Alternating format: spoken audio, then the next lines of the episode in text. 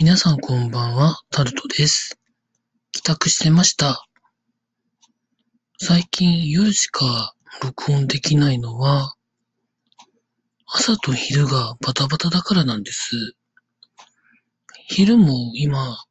今週とか先週の末あたりはですね、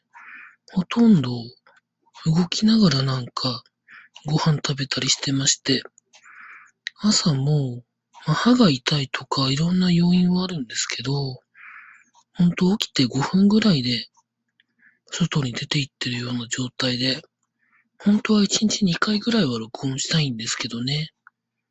あの、タイトルがタイトルなだけに、一応2回ぐらいは残しときたいなとは思ってるんですけれども、まあ、今はこのぐらいになっております。ただ、毎日更新するのは習慣としてちゃんと続けていければなと思っております。以上、タルトでした。